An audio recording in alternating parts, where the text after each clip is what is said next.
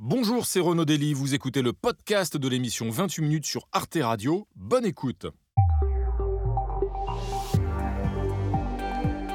Bonsoir et bienvenue à tous, je suis très heureux de vous retrouver pour ce club international de 28 minutes samedi avec, comme chaque semaine, des invités qui nous viennent d'ailleurs et nous enrichissent de leurs regards étrangers sur l'actualité de la semaine au programme ce soir. Alors que cela fera deux ans la semaine prochaine qu'a débuté la guerre en Ukraine, la situation se complique sur le terrain pour les armées de Kiev qui manquent de matériel. Le président Zelensky sollicite davantage de soutien de l'Europe et il réclame que Vladimir Poutine paye pour la mort de l'opposant russe Alexei Navalny. Путіну все одно, хто загине, аби тільки він зберіг свої позиції. І саме тому він не має зберегти нічого. Путін все повинен програти, все повинен втратити і відповідати за скоєне.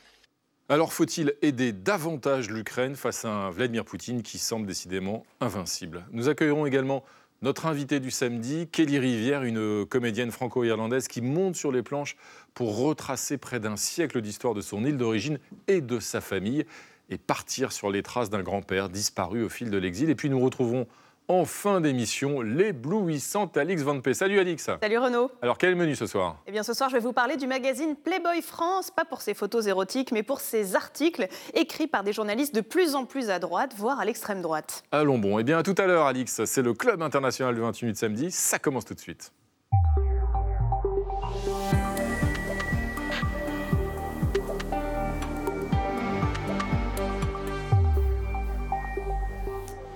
Non. Si, Valérie Brochard comme tous les samedis. On m'a beaucoup parlé de vous. Vous allez bien Valérie Ça, ça va bien et vous? Quel plaisir de vous retrouver. Merci, moi. Jean-Mathieu Perrin. oui, incroyable. alors, Qu'est-ce que je suis gâté ce soir. C'est Bienvenue fou. à vous Jean-Mathieu. Et voici nos invités de ce soir, nos clubistes de ce soir, Myriam Amélal. Bonsoir Myriam. Bonsoir. Ravi de vous retrouver, journaliste à France 24, spécialiste de l'Afrique et du Moyen-Orient. Et vous êtes aux commandes, rappelons-le, du journal de l'Afrique et de l'émission hebdomadaire Express Orient. À vos côtés, Denis Strelkov. Bonsoir, euh, Denis. Vous êtes journaliste de la rédaction russe de RFI. Et puis là-bas, j'aperçois Juan Rosé Dorado. Buenas tardes. Exactement.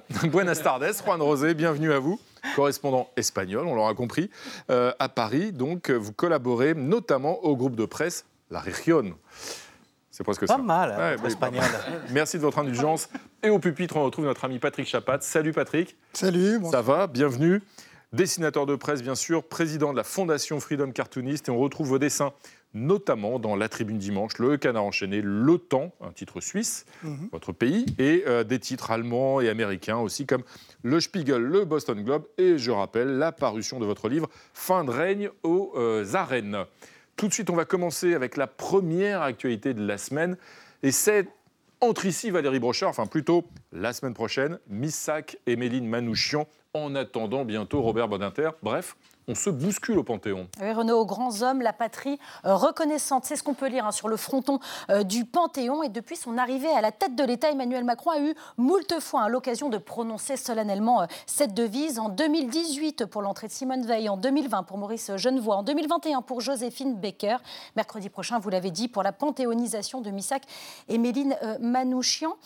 Myriam Amelal, derrière les hommages, quel est le message politique que le président veut faire passer? C'est- effectivement, il y, a, bien un message politique parce qu'on ne choisit pas euh, des personnages pour rien. Y a- ça, se transforme en politique, même si c'est un hommage évidemment à un grand homme. Et là, c'est euh, Robert Badinter, c'est- c'est un personnage euh, exceptionnel qui est reconnu euh, partout et qui a justement aboli la peine de mort et qui, et qui fait l'unanimité parce qu'il y a d'autres personnages qui, ont, qui, qui sont très reconnus, qui ne font pas l'unanimité, qui, qui ont été écartés. Je pense à Gisèle Halimi. Et, et c'est Alors, le dossier est toujours en cours, mais c'est vrai que c'est- ça bloque un peu. c'est- Ça bloque un peu. Ça, est moins consensuelle. c'est moins consensuel, alors que Robert Badinter, c'est Et- et- c'est unanime. Et en attendant Robert Badinter, la décision n'est pas prise pour Robert Badinter. Euh, il y a donc euh, le couple Manouchian, euh, Missak et Méline Manouchian, cette semaine, la semaine prochaine, qui vient d'ailleurs après Joséphine Baker, le- Valérie Brochard le, le rappelait. Là, c'est la résistance, mais ce sont les étrangers qui ont libéré la Absolument, France. c'est très symbolique. ça Quand on. Mmh. voit l'histoire du, du personnage, euh, c'est un personnage qui, euh, qui a, dont le, père est mort pendant le génocide arménien, la mère est morte de faim, euh, il se retrouve réfugié, chez- enfin recueilli par Mmh. des Kurdes, il finit au Liban, il arrive à Marseille et il finit dans la résistance et il est fusillé. Enfin, c'est un personnage qui, qui est consensuel que tout le monde a envie d'admirer. Euh, une, chose, est-ce que vous pensez qu'aujourd'hui, euh, célébrer comme ça les grandes femmes et les grands hommes, euh, nation reconnaissante, hein, puisque c'est ce qui a écrit au Panthéon, est-ce que finalement il y a un vrai impact populaire ou alors on reste que dans la symbolique politique? On reste dans la symbolique politique, mais ça a un impact populaire et c'est quelque chose qui est propre à la France. L'Espagne, peut-être parce qu'elle n'est pas une république, c'est une monarchie, on n'a pas du tout l'habitude de ce type de dommages. Et, je reviens sur effectivement mm. euh, la cérémonie de mercredi prochain au, au Panthéon parmi ceux qui ont mmh. été fusillés, il y avait un Espagnol, Celestino mmh. Alfonso, d'ailleurs. Qui figurait sur la fiche eh rouge. Hein, voilà, qui était sur la fiche rouge. Et d'ailleurs, un ministre espagnol, nous n'avons pas l'habitude, mais un ministre espagnol du gouvernement de Pedro Sánchez va venir à Paris pour veiller mmh. donc euh, les corps du couple Manouchian, mais aussi pour être présent lors justement de cette euh, entrée au Panthéon, pas que du couple, mais en fait de tous les étrangers représentés par ce couple-là. Denis Strelkov, le, le Panthéon, c'est un peu les grandes figures laïques d'ailleurs de la République française dans un genre radicalement différent. En Russie et en Union soviétique, d'ailleurs, on a panthéonisé en quelque sorte un certain nombre de grandes figures de l'histoire qui ensuite ont été déboulonnées, justement. Les statues de Staline, de Lénine, etc.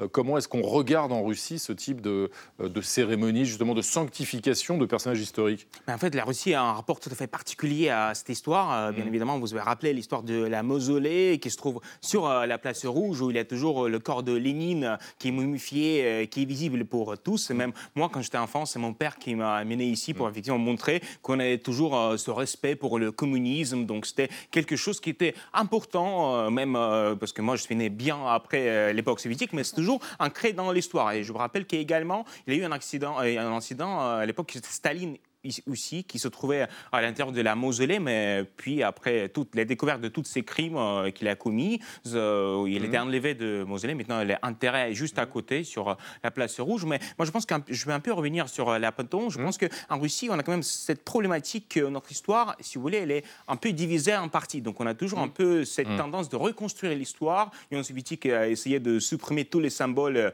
de la Russie tsariste, puis la Russie a supprimé tout ce qui est lié à l'Union soviétique. Donc on a pas l'occasion de voir les mm. panthéons parce que le nom, on les change tout le mm. temps. Myriam euh, Amelal, est-ce qu'il y a une forme euh, de nostalgie en France à vouloir comme ça panthéoniser, de plus en plus d'ailleurs, euh, les grands hommes, les grandes femmes? Je ne sais pas s'il y a une nostalgie. Je pense qu'il euh, y a aussi. Euh, euh, moi, moi, je pense que ça reste quand même très politique, même si évidemment, c'est des personnages qu'il faut honorer, mais ça reste quand même très mm. politique. on est en France, donc on est dans une, république démocratique, mais quand on voit dans d'autres pays, c'est souvent instrumentalisé à des fins mm. politiques. Mm. Moi, je pense au cas algérien, par exemple. Il y a eu une espèce de panthéonisation dans les années 60, celle de l'émir Abdelkader, qui était enterré en mm-hmm. Syrie, dont le cercueil a été rapatrié de Syrie vers l'Algérie. C'était en 66 un an après le coup d'État mm. du président Boumedienne. Et on a cette image du président Boumedienne qui porte les restes de mm. l'émir Abdelkader. Donc ça peut aussi être une façon de, voilà d'asseoir son pouvoir politique. En France, on est loin de ça, mais il y a quand mm. même une volonté aussi politique euh, de, faire un coup politique. Avec un petit mot, euh, Juan Rosé Dorado, pour, pour finir, sur cette histoire justement qu'on réécrit aussi au fur et à mesure des régimes qui se succèdent, puisque euh, Franco, justement, n'est évidemment plus célébré et est même déplacé par la, République espagnole. Il était au Valle de los mmh. Caídos, effectivement, la vallée des, des, tombés, qui, a été mmh. construit avec des milliers de, soldats républicains mmh. qui, qui, sont morts d'ailleurs, et il a été enterré là, et le gouvernement socialiste, effectivement, c'est l'instrumentation politique en quelque sorte, a sorti Franco, justement, qui est enterré dans mhm. un cimetière à quelques kilomètres de cette Baie de los Caídos qui a été donc construit, demandé par lui. Un dessin de notre ami Patrick Chapat. Oui, alors je voulais dessiner ce grandiose et pompeux Panthéon qui va donc accueillir euh, parmi les grands hommes euh, bah, d'Inter. Il va rejoindre bien sûr Victor Hugo qui a rêvé la peine de mort et puis Malraux dont on, entend déjà résonner la voix. Vous l'avez d'ailleurs imité un petit peu. Hein? Entre ici, Robert Badinter. Et vous connaissez la suite de la phrase avec ton cortège de... Terrible cortège. terrible cortège. Et des morts vivants, des, graciers de la peine de mort. Mhm. Absolument. Merci Patrick Chapat pour ce bel hommage. Euh, on va enchaîner avec vous, Valérie, et avec vous, on va partir en voyage puisqu'on va aller rendre visite à nos chers voisins européens. Ce soir, Cap au Nord, on va aux Pays-Bas, où la décision d'un couple illustre une nouvelle tendance. Oui, Renaud, il y a celle qui voulait mourir sur scène, il y a celui qui voulait rejoindre le paradis blanc, mais eux ont tout simplement décidé de mourir à deux. Dries et Eugénie Van Act étaient gravement malades, atteints euh, par des syndromes dont on ne guérit pas, jamais. Alors, après 70 ans de vie commune, l'ancien Premier ministre néerlandais et sa femme ont eu recours à l'euthanasie ensemble, en duo. Ils sont tous les deux décédés à l'âge de 93 ans. Main dans la main, à leur domicile, le médecin de famille a, d'abord procédé à une injection de euh, pour les plonger dans un profond coma avant de leur administrer une molécule qui stoppe la respiration et provoque en douceur la mort. Parce qu'ils ne pouvaient pas envisager de vivre l'un sans l'autre, les deux époux ont donc demandé à l'expertise Centrum Euthanasie, située à La Haye, d'accéder à leur volonté de mourir ensemble simultanément. L'organisme euh, traite des milliers euh, de sollicitations par an depuis la légalisation de l'euthanasie aux Pays-Bas en 2002. Et les conditions sont strictes, évidemment, comme nous l'explique la directrice du centre d'expertise. Ces critères sont qu'il doit s'agir d'une demande d'euthanasie mûrement réfléchie et volontaire. C'est le premier critère et c'est très important. Et aussi qu'il doit être question de souffrance insupportable et sans espoir. Et le patient doit bien sûr être bien informé, c'est aussi très important. Il doit également être établi qu'il n'y a aucune autre option réaliste. Alors le procédé est réservé aux résidents et aux nationaux, évidemment, pour prévenir tout éventuel tourisme euh, de la mort assistée. Aujourd'hui, deux tiers des, Néerlandais approuvent euh, ce, droit à mourir dans la dignité. Si elles sont encore rares, les demandes de couple augmentent. En 2022, 58 personnes ont été autorisées à mourir ensemble aux Pays-Bas. La démarche euh, de Dries Van Act et son épouse Eugénie a ému tout le pays jusqu'à la famille royale hein, qui s'est fendue d'un communiqué qui rendait hommage à la personnalité frappante et au style coloré de cet ancien Premier ministre à la tête euh, du gouvernement néerlandais de 1977 à 1982. Passionné de cyclisme, Dries Van Act campait souvent en bord de route en France pour suivre la grande boucle ici euh, dans l'Hexagone. Hein. On attend toujours le projet de loi sur la fin de vie suite aux travaux de la Convention citoyenne qui s'était prononcée pour une aide active à mourir sous condition. Mais deux autres pays voisins encadrent déjà cette pratique. La Belgique depuis 2022, le Luxembourg depuis 2009. Et puis, vous me regardez, mais je me, tourne évidemment vers vous, Juan Rosé euh, Dorado. Vous le savez, l'Espagne est devenue euh, en juin 2021 le quatrième pays européen à, autorisé, pardon, à légaliser euh, l'euthanasie. 295 Espagnols y ont eu recours en 2022, ce qui représente 0,06% des décès dans le pays. Quel bilan vous faites-vous de cette légalisation presque deux ans après sa mise en vigueur? Depuis juin 21, effectivement, et la loi qui a été approuvée, maintenant, c'est près des 400 personnes qui, ont eu recours à, à, l'euthanasie. Il y a à peu près un millier de personnes qui attendent une décision de des autorités espagnoles pour savoir s'ils ont droit ou pas à l'euthanasie. Le fait est que cette loi est passée, pas comme une lettre à la poste, puisqu'il y avait une partie de l'opposition qui était contre, mais la société était pour, et ça s'est vu reflété dans le, dans le Parlement espagnol. Aujourd'hui, on ne se pose pas des questions autour de cette loi qui a été approuvée en 2021. La société était pour en Espagne. Selon les sondages d'opinion publique, serait plutôt pour en France aussi. Et pourtant, on voit que l'exécutif, le chef de l'État, hésite. Hein. Ouais, ça, je, pas de loi. C'est vrai qu'on ne comprend pas pourquoi ça, ça ne suffit pas. Euh, peut-être que parce qu'en France, on, ce sont des sujets dont on aime bien débattre. Euh, moi, j'ai un mari médecin, donc c'est un sujet qui est souvent évoqué. Il y a mmh. beaucoup de débats, euh, même entre, dans la profession médicale, ils ne sont pas forcément tous mmh. d'accord. Et ça crée vraiment des, des, vrais débats dans la société. Donc peut-être que finalement, la France n'est pas encore prête. Mmh. Un vrai débat, Patrick Chapat, et donc des tergiversations du côté de l'Élysée. Oui, bah, vu de Suisse, hein, où il suffit de s'inscrire et de payer une cotisation, le débat français est intéressant. À quand la loi, en effet, sur le suicide assisté? Eh bien, en attendant, il est déjà permis de se tuer au travail. Merci Patrick. Euh, c'est l'heure maintenant de la une hexagonale. C'était jeudi à la une du Parisien aujourd'hui en France. L'épreuve sociale avant les JO, un trafic très perturbé ce week-end en raison d'une grève des contrôleurs. Et voilà qu'à cinq mois du début des Jeux Olympiques, les syndicats font monter la pression, en particulier dans les transports. À la RATP, la CGT a par exemple déposé un préavis de grève qui court sur six mois, jusqu'au début du mois de septembre prochain. On se souvient qu'en 1998, les pilotes d'Air France avaient menacé de faire grève au début de la Coupe du Monde de football et ils avaient ainsi obtenu satisfaction. Doit-on redouter un printemps social bouillant et quel regard porte-t-on depuis euh, l'étranger, par exemple en Espagne, sur cette pratique, on va dire, assez récurrente de la grève en France? Ça vous intrigue, Juan Rosé Dorado? Ça nous intrigue déjà parce que la première des choses, c'est que la pratique syndicale en Espagne et en France est complètement différente. En Espagne, on négocie beaucoup plus en amont et la grève est vraiment en dernier recours. Alors c'est vrai que ce qui se passe en France est, très parlant pour, pour les Espagnols. L'Espagne qui a vécu, vous savez, il y a une trentaine d'années, parce qu'il mhm. fallait remonter aux Jeux Olympiques de 92, une année importante pour, pour l'Espagne. On avait les Jeux Olympiques où il y avait l'Expo Université de Séville, c'était le 500e anniversaire de la découverte de l'Amérique. Et il y a eu eh, quelques grèves, mais de façon générale, les syndicats ont joué le jeu, le gouvernement a joué le jeu, et aucun de ces événements n'a été mmh. vraiment perturbé par des grèves sociales. Donc c'est très particulier à la France, et en France et en Espagne, on a un regard, comme je vous dis, un peu particulier et un peu d'incompréhension de ce qui se passe ici. Maria Mamelal, est-ce que ça peut dissuader euh, les gens de venir? Oui, je pense que ça peut dissuader les gens de venir. Ça peut, ça peut aussi euh, être euh, euh, un sujet de moquerie. travaillant à, France 24 sur une chaîne où une quarantaine de nationalités, j'ai déjà un échantillon ah. et une ah idée de ce qui va être dit sur, sur la France. Euh, mm. C'est le pays des grèves, on peut rien, on peut, jamais rien faire. Euh, et ça peut, oui, oui, je pense que ça peut vraiment dissuader. Oui. Denis Strelkov, ça peut nuire. quand on parle en Russie de la France, c'est toujours un pays euh, de l'amour, du vent, des grèves. Donc effectivement, cette image-là. Et puis en plus, il faut bien comprendre que moi j'ai vu, j'étais à Sochi pendant les Jeux Olympiques de 2014. Je sais que les Jeux Olympiques, c'est jamais facile pour la ville. Pour la ville, c'est toujours un peu compliqué pour le transport en commun et tout. Ça veut dire qu'effectivement, il y aura des difficultés à se déplacer dans euh, la ville, elle s'est déplacer en France également. Et si jamais c'est accentué par des grèves, ça sera euh, un véritable enfer pour les Parisiens et pour les touristes. Il y a même du bon, pardon, dans, ces jeux, parce qu'il y a les, transports qui se, sont, euh, qui se sont élargis, il y a d'autres lignes de mm. métro qui vont voir le jour, donc il faut essayer de voir le côté positif. Il,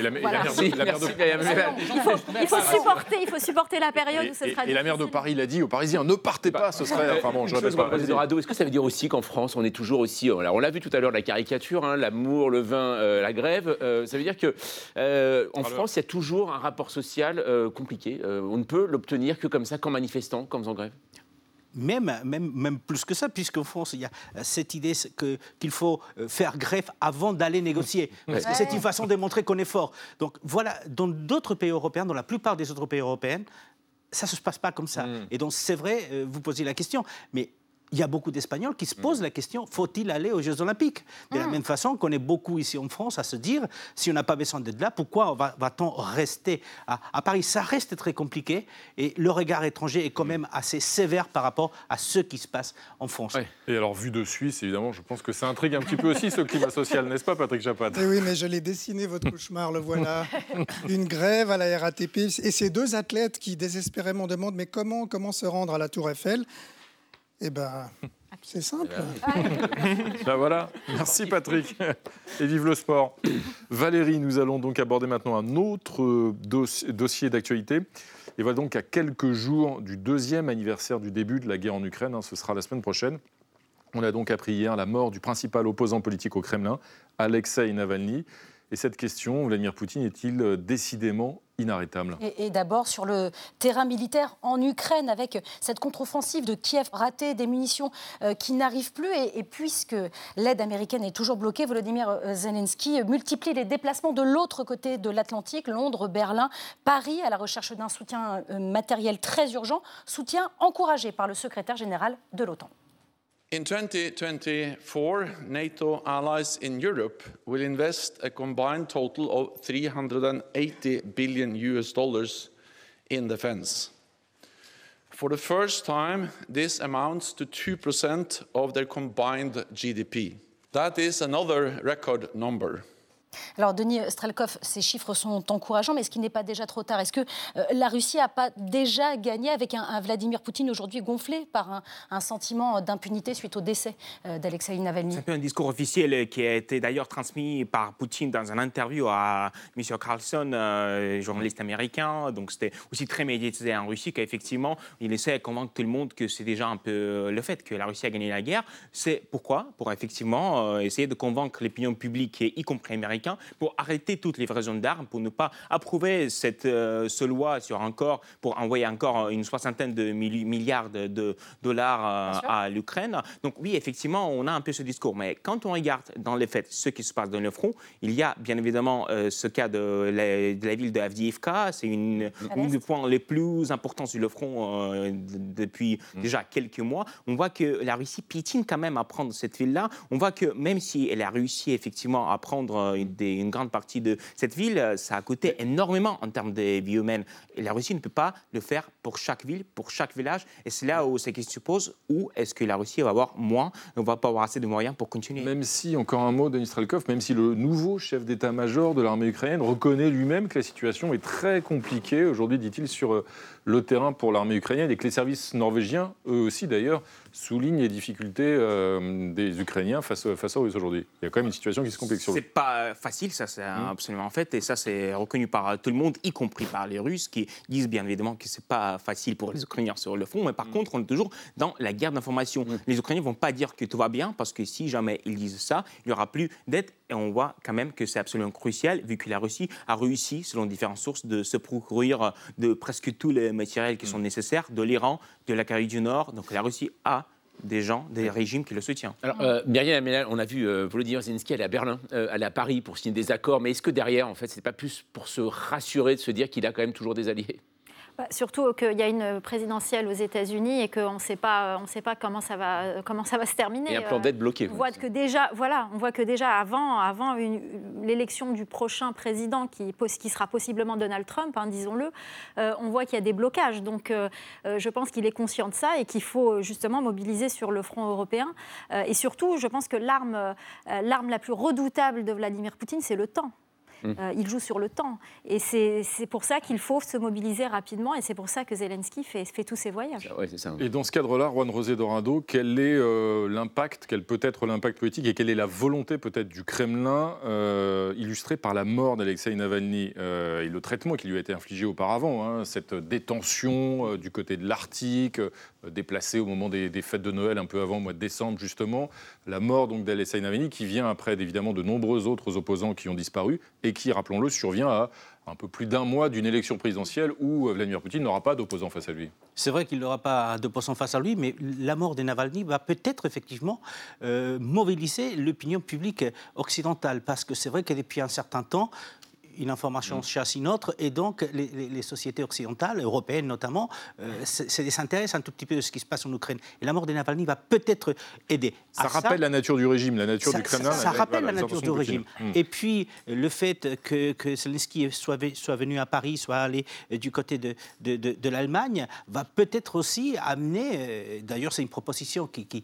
qui, est sur, sur, sur, la table, à dégeler ou débloquer les avoirs russes qui pourraient être effectivement destiné à, à l'Ukraine. Donc ça, c'est un point qui est là, mais attention, ce point est important puisqu'on parle des dizaines et des dizaines de milliers euh, de dollars. Ministre Strelkov, pardon. Euh, voilà, justement, avec la mort d'Alexei Navalny, comment vous voyez les choses? Comment vous voyez la suite? Moi, je pense que quand même, il y a une chose qui est importante, que Alexei Navalny était le seul président russe qui a réussi de construire pas uniquement sa personnalité politique, euh, mais il a aussi réussi à construire tout un empire médiatique qui fonctionne très bien à l'étranger. Je parle des chaînes de YouTube de propagande, de contre-propagande contre mm. Poutine, qui fonctionnaient très bien sans lui. Et je me rappelle aussi que c'était un des visages qui est opposé. Aucune opposition n'est possible maintenant avec son, Ça va être beaucoup plus compliqué, c'est ça, parce que maintenant, à l'Occident, on ne sait plus trop avec qui est-ce qu'on doit mm. parler. Parce qu'à euh, bout de moment, c'était euh, l'équipe de Navalny, bien sûr, mm. lui. Euh, donc ça fait longtemps que, même s'il publiait toujours des interviews avec lui dans des différents journaux qui transmettaient des lettres, maintenant, ça va être beaucoup plus compliqué, même s'il reste encore des opposants qui sont pour la plupart en prison. Ça va être difficile. Ça veut dire, Myriam Amellal, on a vu hier, dès hier, dès l'annonce de la mort de Navalny, des déclarations de dirigeants occidentaux extrêmement dures, hein, des Européens, de Charles Michel, de Emmanuel Macron aussi, contre Vladimir Poutine, contre le régime russe euh, coupable, donc selon eux évidemment, de la mort d'Alexei Navalny. Ces déclarations politiques, cet affichage euh, contre Vladimir Poutine et contre le, Kremlin n'ont pas euh, vocation à être très efficaces au-delà justement de ces prises de position politiques. Ça n'a pas de conséquences très concrètes Ça peut avoir des conséquences, l'effet inverse qu'on le souhaite, notamment pour tous ces pays qui, qui, sont, qui se rapprochent de plus en plus de la Russie. Je pense mm. au continent africain aussi, qui refusent d'avoir des, des, leçons des pays occidentaux. On voit aussi tout un continent, par exemple, qui bascule dans des régimes autoritaires, des, des régimes militaires, mm. notamment tout le Mali, le Burkina, etc. Et ça risque plutôt de, de renforcer, pour en tout cas là où, là où Vladimir Poutine a un soutien. La mort d'Alexei Navalny a inspiré notre ami Patrick Chapat. Euh, oui, tristement, on se souvient de l'empoisonnement de Navalny. Ben, là, on voit Poutine apprenant sa mort comme on apprend un peu la livraison d'un colis ou d'une commande qu'on a passée. Et il se dit, ben, oui, mm. le poison a été bien lent. Merci Patrick. Alors on va continuer d'évoquer dans un instant l'ombre de Vladimir Poutine avec notre ami Olivier Boucreux. Chaque samedi, ce DRH au cœur tendre s'applique à récompenser les mérites de son employé de la semaine. Ce soir, il se penche sur le cas de Kaya Kallas, la courageuse première ministre de la petite Estonie dans le collimateur de son puissant voisin russe. L'employé de la semaine a de sérieux problèmes de voisinage mais n'hésite pas à frapper aux portes. Toc toc, qui est là? C'est Poutine. Too much fear towards Russia, and this fear gives them too much power. Kaya Kallas, avec un K, rien à voir avec la cantatrice, quoique sa voix de première ministre estonienne porte dans toute l'Europe et au-delà. Avant de devenir la première femme à la tête de son pays, Kaya Kallas a dirigé le parti de la réforme d'Estonie, fondé par son père en 1994. Du haut de ses 46 printemps, cette ancienne avocate et eurodéputée s'est récemment distinguée par le niveau de soutien de son gouvernement à l'Ukraine, le plus élevé par habitant de tous les pays au monde.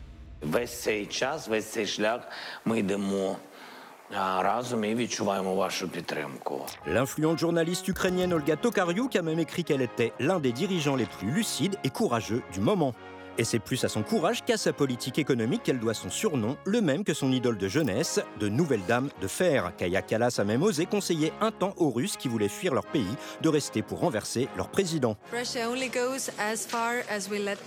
Mais le Kremlin le lui rend bien puisqu'elle vient d'être accusée d'hostilité à l'égard de la mémoire de la Russie et même poursuivie dans une affaire pénale de destruction et dégradation de monuments aux soldats soviétiques. L'Union soviétique, elle connaît, elle est née dans une Estonie occupée et son père l'a emmenée petite à Berlin-Est pour respirer l'air de la liberté. Mais bien avant cela, son arrière-grand-mère, sa grand-mère et sa mère, jugées anti-soviétiques, avaient été déportées en Sibérie sous Staline. So you could say uh, we Estonians have some experience with Russia which we have been trying to share with the European Union since we joined. Signe particulier, son prénom signifie écho, ça lui va bien, sous ses airs discrets, ses yeux la trahissent et disent parfois avec classe l'expression consacrée Ferme ta gueule, répondit l'écho. Cette polyglotte peut même le dire en cinq langues puisqu'elle parle estonien, russe, anglais, finlandais et Bonjour, mesdames et messieurs. Et finalement, pourquoi elle? Parce que les leaders politiques capables de s'opposer à Poutine ne sont pas si nombreux. Merci Olivier Boucreux. Euh, et Kaya Kallas, euh, hier, à l'annonce de la mort d'Alexei Navalny, a, qualifié le régime de Poutine de régime euh, voyou. je cite Est-ce que les pays baltes, Denis Strelkov, comme l'Estonie, sont les prochaines cibles euh, sur la, liste de Vladimir Poutine C'est une question qui est extrêmement compliquée parce qu'on ne sait pas du tout quelle sera l'issue de la guerre en Ukraine. Euh, bien évidemment, dans l'état actuel des choses, l'armée de l'OTAN est beaucoup plus forte euh, que l'armée russe. Mais puis, par rapport à cette histoire du Premier ministre qui est accusé à Moscou, je pense qu'ici, c'est l'histoire de différents vues sur l'histoire de l'Union soviétique. L'Estonie pense que le pays a été occupé par l'Union soviétique. Par contre, la Russie insiste qu'elle était libérée de l'Allemagne nazie. Ah C'est toute cette différence des, euh, des mots qui comptent pour Vladimir Poutine. Juan Rosé Dorado est-ce qu'effectivement, on peut s'inquiéter des ambitions de Vladimir Poutine, euh, évidemment selon l'issue de la guerre en Ukraine, sur la suite C'est la guerre en Ukraine. Et puis tous les voisins de la Russie s'inquiètent. De la même hmm. façon que les Polonais commencent à, hmm. s'inquiéter depuis, euh, depuis le début de, de, la guerre. Euh, j'allais dire pratiquement en blaguant, mais hmm. le nom de la première ministre vient se rajouter à pratiquement les 96 000 noms qui figurent déjà dans cette liste russe. Donc en fait, c'est une façon de faire, de faire peur aux autres, mais je ne pense pas que ça puisse aller au-delà. Elle est dans son rôle, elle défend son pays, elle défend l'OTAN, elle défend l'Europe. est Ce que vous disiez tout à l'heure, c'est assez étonnant parce que par rapport justement à l'Afrique où on le voit, on a l'impression tout de même, et on le voit aujourd'hui que Vladimir Poutine, et, par rapport à l'interview qu'il a donnée aussi à ce journaliste américain Tucker Carlson, que c'est facile pour lui. En fait, en ce moment, c'est nous qui avons les difficultés, alors que normalement, euh, on est les plus nombreux, euh, on est normalement les plus garnis militairement. Bah, disons que la, voix de la communauté internationale euh, n'a pas été très, très très euh, audible ces dernières, ces dernières années, avec la guerre en Ukraine justement, avec euh, la crise aussi dans Ouais. le Proche-Orient, euh, que la crédibilité de la communauté internationale est, est beaucoup remise en cause, notamment par le, ce qu'on appelle le Sud global. Mm. Donc c'est pour ça que Vladimir Poutine euh, se sent aussi euh, quelque part euh, Presque soutenu, en fait, ouais, c'est C'est pas, soutenu, pas euh, aussi isolé que peut-être l'image qu'on peut en avoir en, Absolument. en- en Europe. Un dessin de Patrick Chapat. Oui, ben regardez, il est là, Poutine, il n'a pas bougé en fait depuis tout Mm. à l'heure, il est toujours à sa table, un, un peu effrayant. Il contemple l'avis de recherche où je crois qu'il a écrit rechercher. hein, si je, Oui, si c'est vous- ça. Voilà. Un bon russe. mais on a un peu peur pour les pays baltes, mais non, Poutine nous rassure, nous n'allons pas envahir l'Estonie. Il suffit d'attendre. Merci Patrick Chapat de nous rappeler cet agenda de l'année 2024. Euh, Jean Mathieu, qu'est-ce que j'apprends? Vous avez encore passé toute la semaine à regarder la télé. C'est épuisant. la télé des autres. Et même donc cette semaine, vous avez regardé la télé grecque où un langoureux baiser a semé le trouble. Et oui, télé grecque en pleine ébullition à propos d'Alexandre le Grand. Alors c'est vrai que ça faisait longtemps hein, qu'on n'avait pas eu une petite polémique à propos d'Alexandre le Grand. Bon, il y a quelques siècles, on va dire à peu près. En fait, tout a commencé avec Netflix et cette série documentaire Alexander, The Making of a God. Alexander the Great accomplishes, it seems like something out of myth. And yet he did it. Alexander was the greatest military mind of all time. And traces of the real man are emerging in Alexandria. Voilà, alors sur le principe, on reste assez sur du classique, hein, on l'a vu, mais il y a une seule scène, une scène scène de ce documentaire, cette série documentaire qui a énervé la frange la plus conservatrice euh, du pays, la Grèce, et cette scène, eh bien c'est celle-ci.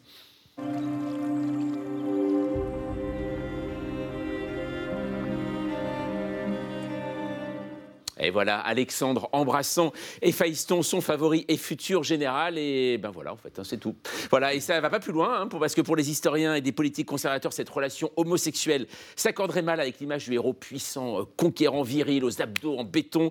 Euh, plus que la scène, en fait, c'est le commentaire de la séquence qui a hérité les oreilles les plus chastes. Un universitaire explique Héphaïston n'était pas simplement un ami très cher, mais sans doute le plus grand amour d'Alexandre. Alors, pour ou contre cette euh, série américano-britannique, le débat a enflammé tous les talk même à l'Assemblée nationale, ça a fait euh, toute une histoire, et indigne bien sûr le leader du parti d'extrême droite, Dimitris Natsios, qui sur X a écrit euh, ceci J'ai soumis une question d'actualité à la ministre de la Culture et je lui demande de protéger notre patrimoine culturel, de prendre les mesures qui s'imposent à l'encontre de Netflix pour la falsification délibérée d'éléments historiques de la personnalité d'Alexandre le Grand. Alors la ministre de la Culture lui a répondu jamais elle ne censurerait euh, bien sûr l'art, avant de rajouter quand même qu'il s'agit d'une fiction de très mauvaise qualité, hein, je tiens à dire, et de faible contenu.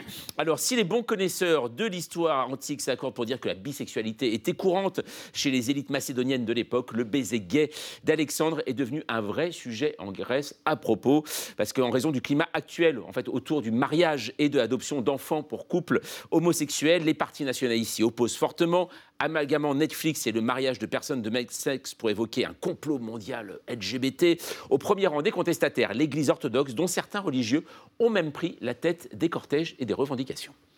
που κατάντησε αλήθεια η Ελλάδα, το οποίο διαλύει τις οικογένειες, είναι βόμβα στην ελληνική οικογένεια.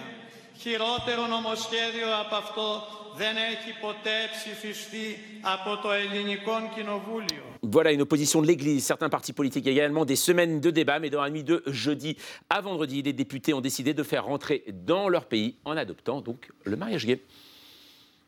Συνολικά 254 βουλευτές. Επί της αρχής του σχεδίου νόμου ψήφισαν ναι 176, όχι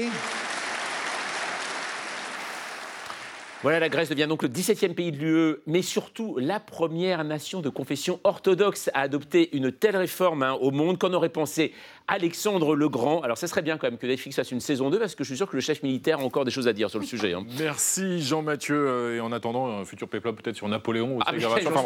N'en disons On pas plus. des choses, N'en disons pas plus. En attendant, un, un dessin de notre ami Patrick Chapat. Oui, bah alors scène de la vie ordinaire chez Monique et Robert, prénom d'emprunt, téléspectateurs de Netflix. Et Monique a vu la série, alors elle se rend compte que les conquêtes d'Alexandre le Grand, en fait, euh, c'était surtout des hommes. hein. Eh oui, merci Patrick.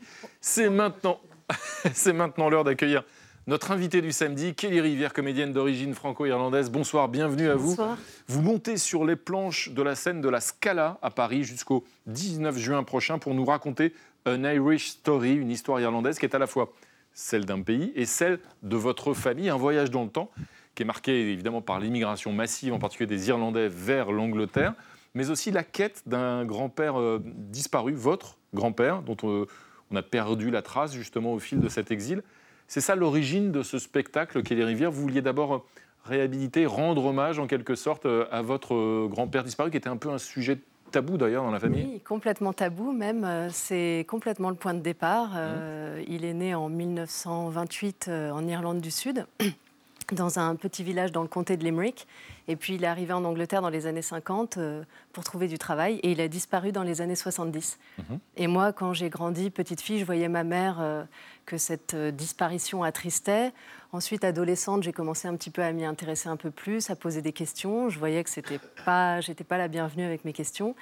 Ensuite, jeune adulte, là, je, je suis partie dans ma vie, j'ai fait autre chose et tout. Et puis, quand j'ai eu mon deuxième enfant, la sage-femme qui m'a accouchée s'appelait Molly McBride. Et donc, j'étais un petit peu shootée aux hormones. Et j'ai dit, ça, c'est un signe, il faut que je, il faut que je reprenne l'enquête, il faut que j'écrive là-dessus.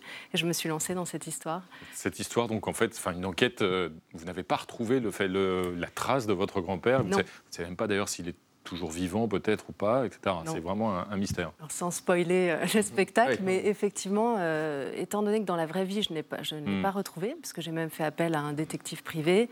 Euh, je suis partie en Irlande avec ma mère. euh, je lui ai dit viens, on, on- Mm. on va dans le village. euh, on va forcément trouver quelqu'un qui saura. C'était un tout petit village. Et n'ayant rien trouvé, comme je faisais du théâtre, et ben, je avez me écrit suis, et euh, fait voilà, ce je me suis spectacle. lancée là-dessus. Vous parlez de, de votre maman que vous imitez à la perfection euh, dans, dans, dans le spectacle. Vous pourriez nous, nous en faire un petit, un petit extrait peut-être? Euh, oui, alors Kelly, je, je vois que maintenant tu passes sur Arte. Je, je t'avais dit de ne pas parler de cette histoire et c'est de pire en pire. quoi. Maintenant, Vous faites également, devient- euh, avec, euh, avec votre maman, 25, enfin 24 du coup, autres personnages. Vous êtes schizophrène? Un petit peu, bah, je l'ai découvert avec ce spectacle. Je fais effectivement euh, 25 personnages. Je, je jongle entre le français, l'anglais, l'anglais avec l'accent irlandais. euh, puisque je fais ma mère, mais je fais aussi mon père, who speaks English euh, like that. euh, voilà. Enfin, Ah, je- ça je reconnais. oui, Ouais. ça en général, Euh, Votre mère, elle parle beaucoup des dictateurs. Elle a Oui. une propension pourquoi? Pourquoi? Lesquels? euh, C'est un spectacle où mon inconscient a beaucoup parlé. Euh, moi, je, je pensais, je crois, avoir écrit une tragédie, parce que l'histoire d'une disparition, le- en toile de fond, il y a quand même l'histoire des, des Irlandais qui n'étaient pas très bien accueillis en Angleterre dans les années 50, catholiques dans un pays protestant, enfin voilà, Mhm. euh, plein de clichés qui entouraient euh, cette communauté. Et je pensais avoir écrit une tragédie. Puis quand je me suis lancée dans l'improvisation, je, je me suis rendu compte qu'il y avait des choses qui faisaient rire, et notamment le fait que ma mère euh, lit euh, beaucoup de biographies de dictateurs. Elle est, elle est passionnée d'histoire et passionnée par des figures peut-être masculines très fortes, ayant manqué elle-même euh, Hmm. de la présence d'un père. Ça, c'est ma psychologie. C'est vrai que l'immigration irlandaise, alors on connaît bien, ça fait l'objet d'énormément de films, d'énormément de, de livres, mais c'est vrai que dans votre spectacle, en fait, on- ça rappelle aussi des choses, et notamment cette fameuse pancarte qu'on trouvait à Londres chez les commerçants, Oui. euh, No Irish, No Black, No Dogs. C'est incroyable parce que c'est pas vieux en plus. C'est pas vieux. Ça date de- Euh, on peut, même dans les années 70, on le trouvait encore. Oui, c'est ça. C'était aussi quand euh, les Irlandais voulaient louer des, des appartements, je crois. Euh, les Anglais disent aujourd'hui que ça n'a pas existé, c'est ce que ma mère dit dans le spectacle, mais ça a existé. hein, oui, oui. Est-ce que, euh, là on parle de, de l'Irlande des, des années 70, euh, l'Irlande d'aujourd'hui c'est aussi euh, l'élection, enfin en tout cas l'élection il y a deux ans, mais maintenant elle, elle peut maintenant travailler, de Michelle O'Neill, qui est donc la, la nouvelle première ministre de la province d'Irlande du, du Nord, du Sinn Féin. Euh, elle, elle propose, elle, de réunifier euh, l'Irlande. Est-ce que ça fait partie aussi des discussions dans votre famille? Est-ce que, est que vous suivez l'actualité de l'Irlande? Je suis, j'ai suivi cette, euh, cette actualité-là. Elle parle même, je crois, elle dit que c'est pas l'Irlande du Nord, mais le nord de l'Irlande. Exactement. C'est ça, exactement. Bon, ça, c'est assez incroyable. Euh, alors, moi, c'est une histoire avec l'Irlande un petit peu contrariée, en fait, parce que ma mère, née en Angleterre, toute la branche irlandaise est, est coupée. Mm. Euh, c'est ce que je raconte dans le spectacle. Pourquoi aussi elle est partie d'Irlande? Euh, Enfin, pourquoi ma grand-mère est partie d'Irlande, a été chassée. Euh, donc, je suis. euh, cette histoire de, de- de division de l'Irlande, c'est un, un vaste sujet. euh, Mais Est-ce que vous en parlez avec euh, votre maman par exemple euh, avec, euh, Pas trop. Pas tant Non, pas tant, ouais. Et Ça peut être potentiellement peut-être une conséquence euh, positive du Brexit. D'ailleurs, c'est aussi le Brexit qui peut conduire à cette réunification de l'Irlande qui, qui- qui semblait encore totalement inaccessible et inimaginable il y a quelques décennies. Même si pour moi, le Brexit, euh, j'ai trouvé que c'était pas forcément une bonne Bien sûr, nouvelle, bien euh, voilà, quitter l'Union européenne. Mais oui, ça peut être Et une des L'Irlande, elle, est profondément européenne, justement. Oui, oui. Et alors, le fait aujourd'hui, quand votre famille euh, vient vous voir sur scène, Hum. euh, est-ce qu'ils recherchent avec vous toujours aussi ce, ce grand-père euh, qu'on on ne connaît pas, on ne sait pas s'il a disparu Est-ce que vous avez apporté vous-même des éléments? Alors, euh, ma famille en Angleterre, donc, Hein d'abord, euh, c'était une famille de six enfants, donc il y en a qui sont en Australie, il y en a qui sont. Ils vont remplisser les salles comme ça au moins. Voilà, mais ils ne sont pas venus voir le spectacle. Ah, d'accord. Non, j'ai une, enfin bon, j'ai une branche de la famille irlandaise qui est venue quand j'ai fait une tournée en Irlande en fait avec le Centre culturel irlandais. Ils ont été très touchés parce qu'en fait, dans les familles irlandaises, il y a beaucoup de, de disparitions. Et c'était des familles très nombreuses. Il y en avait beaucoup qui partaient de l'Irlande. C'était un pays d'exil quand même. Donc, euh, ils étaient très touchés par cette histoire. Et euh, on ne... après ce spectacle, ma mère a repris la recherche. Hmm. Voilà, elle a repris avec sa sœur. Elles sont parties là-bas, mais toujours rien. D'accord. Quête qui C'est continue. ton jamais, quoi. C'est une quête qui continue. Au passage, votre mère, elle trouve que vous l'imitez bien aussi Oui, mais elle a dit il y a des vérités, des contre-vérités. Ah. Il y aura donc une suite, on l'espère en tout cas. Et en attendant qu'il Rivière, il faut bien sûr aller vous voir donc pour cette euh, Irish Story euh, sur la scène de la Scala à Paris jusqu'au 19 juin. Et un dessin, un dessin qui porte bonheur euh, de Patrick Chapat. Moi, j'adore les Irlandais parce que c'est le seul peuple qui porte au nu mon prénom par ailleurs ingrat, Patrick. C'est vrai. Donc je vous offre un trèfle à trois feuilles, Ah. qui est le symbole de la Saint-Patrick, et dont on m'a dit qu'il a un très bon indicateur de savoir si on a trop bu de Guinness dans un pub. Et ben voilà, ça porte encore plus de chance, voilà. Merci Patrick. On va maintenant retrouver un individu facétieux et plein de surprises. C'est l'indispensable David Castel-Lopez, bien sûr. Il examine chaque semaine des questions très très intéressantes et notre ami du samedi soir, qui est aussi l'ami du petit déjeuner, se demande si demain il y aura encore du café.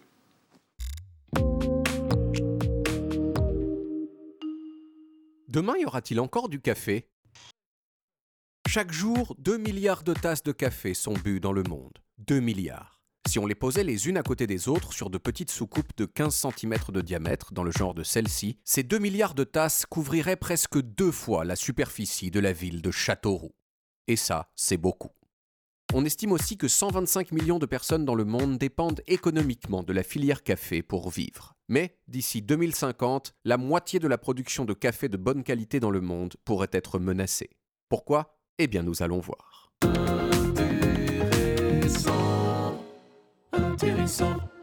Entre 60 et 70% du café que l'on boit sur la planète appartient à une espèce qu'on appelle l'arabica. Arabica. Le problème, c'est que l'arabica est un café capricieux qui ne peut pousser correctement qu'entre 18 et 23 degrés Celsius. Or, à cause du réchauffement climatique, beaucoup de zones où l'on cultive l'arabica flirtent aujourd'hui avec la barre fatidique des 23 degrés. Oh là là, mais que faire pour régler ce problème? Eh bien, la première solution, c'est de cultiver le café plus haut, sur des montagnes, là où la température est plus basse. C'est d'ores et déjà ce qu'ont fait certains producteurs en Éthiopie, mais non seulement c'est très coûteux, parce qu'il faut 5 ans pour que les nouveaux caféiers portent leurs fruits, période pendant laquelle les producteurs ne gagnent pas un centime, et en plus, ça ne pourra pas suffire. L'autre solution, c'est de remettre au goût du jour ce qu'on appelle l'agroforesterie. On plante les caféiers sous des arbres dont l'ombre fait baisser la température au sol. Ces arbres peuvent même être des bananiers ou des avocatiers, ce qui permet en plus aux agriculteurs d'avoir une autre récolte qu'ils peuvent commercialiser. Enfin, l'un des derniers recours serait de modifier génétiquement l'arabica pour qu'il puisse pousser dans des climats plus chauds, mais pour l'instant cela n'existe pas encore. Préparez-vous donc à baisser un petit peu votre consommation. Arrête, s'il te plaît. C'est plus le moment de, de chanter là. D'accord. Eh ben voilà, merci David Castel-Lopez. Bonsoir Alix Van. Bonsoir Renaud. Quel plaisir de vous retrouver. Bienvenue à vous, Alix. Euh, alors, quand on observe l'actualité euh, toute la semaine comme vous, on croit rêver. On croit rêver aussi en découvrant vos lectures. Il faut lire de Van tout. Renaud. Quelle surprise Playboy, le, le magazine érotique, très apprécié de Marlène Schiappa, dites-vous, qui est en train, ce magazine, de changer de ligne éditoriale. Oui, alors à première vue, le dernier numéro de Playboy France est fidèle à nos attentes. On y trouve une multitude de femmes, plus ou moins déshabillées, qui posent dans des décors changeants, donc tantôt dans un appartement haussmanien, tantôt à la plage, tantôt au supermarché. Visiblement, tous les décors sont bons pour poser nu. Donc jusque-là, rien d'étonnant. Mais les connaisseurs du magazine savent que Playboy se présente comme un magazine érotico-intello parce qu'il propose, en plus des photos de fesses, aussi des articles approfondis. C'est vrai. Or, selon, oui, vous y connaissez visiblement. Or, selon une enquête de Libération, les contributeurs de la branche française du magazine érotique se classent de plus en plus à droite, voire à l'extrême droite. La preuve, les derniers numéros proposent successivement un édito du directeur de la publication qui soutient l'écrivain pédophile Gabriel Matzneff, un texte du romancier Marc-Édouard Nab qui est connu pour ses romans jugés antisémites, ou enfin une longue interview de Jean Messia, ex-porte-parole de la campagne d'Éric Zemmour. Et cette interview de Messia est d'autant plus gênante qu'elle est menée par un jeune, un jeune homme qui s'appelle Simon Vauquier, alias Simon Collin, rédacteur en chef euh, de Playboy France, Trublion, donc en costard coloré, connu pour avoir interviewé à plusieurs reprises Alain de Benoît, penseur de l'extrême droite radicale, euh, connu aussi pour avoir été condamné en 2020 pour des faits de violence sur son ex-petite amie et aussi des menaces de mort. Donc, quand le patron de Playboy France présente son magazine comme un magazine féministe, on se permet d'en douter, de sourire légèrement. On s'éloigne en quelque sorte, euh, m'a-t-on dit, euh, de l'esprit du Playboy original? On vous a bien dit, ouais, le Playboy américain n'a jamais été conservateur. On se souvient de Hugh Hefner, donc le fameux fondateur de Playboy États-Unis, ra- rattrapé à la fin de sa vie d'ailleurs pour des histoires d'agression sexuelle, comme d'un homme qui était toujours dans son peignoir rouge, toujours entouré de femmes blondes plantureuses qu'il adorait, toujours euh, dans cette soirée dévergondée, dans son célèbre manoir qui était surnommé l'antre du sexe. Mais ce qu'on oublie souvent, c'est qu'il avait voulu lancer dans les années 50 un magazine avant-gardiste qui prônait la libération sexuelle pour justement bousculer un petit peu les codes de l'Amérique conservatrice. Hefner a d'ailleurs regretté d'avoir placé Donald Trump en une de son magazine en 1990 et en 2012, il avait sabré le champagne lorsque Barack Obama avait été élu président des États-Unis. Donc, qu'aurait-il dit s'il avait su que quelques années après sa mort, la branche française de son journal allait être euh, plébiscitée ou alors investie par justement des journalistes de plus en plus à droite? Impossible de le savoir. Seule certitude, Playboy France comme Playboy USA partagent le même goût de la provoque. Merci Alix. Euh, Il y a des photos donc, mais il y a aussi des dessins, n'est-ce pas Patrick? Alors, il fut un temps où on achetait un peu très mal. je dis on, c'est Oui, oui, générique. hein. on vous a dit. On vous a très dit. mal à l'aise, euh, Playboy entre le monde diplomatique et le New York Times. Et là, j'ai l'acheteur très mal à l'aise qui pourrait ressembler à Bolloré vu de dos, mais ça, cette pensée vous appartient. Merci. Merci Patrick Chapat. Merci à tous mes amis. Euh, lundi à 20h05, vous retrouvez l'incontournable Elisabeth Quint, bien sûr. On va se quitter en musique, bah tiens, avec un clin d'œil à votre chronique, Alix, puisque vous nous parliez à l'instant de Playboy. Ben, on va les écouter, les Playboy, avec Dutron, bien sûr. Tchuss. Il y a les playboys de profession habillés par Cardin et chaussés par Carville. Qui roulent en Ferrari à la place comme à la ville, qui vont s'écarter comme ils vont chez Fauchon. Retrouvez le podcast de 28 minutes sur toutes les plateformes de podcast et sur arteradio.com. Et pour soutenir l'émission, abonnez-vous, commentez, critiquez, mettez des étoiles et partagez le podcast avec vos proches.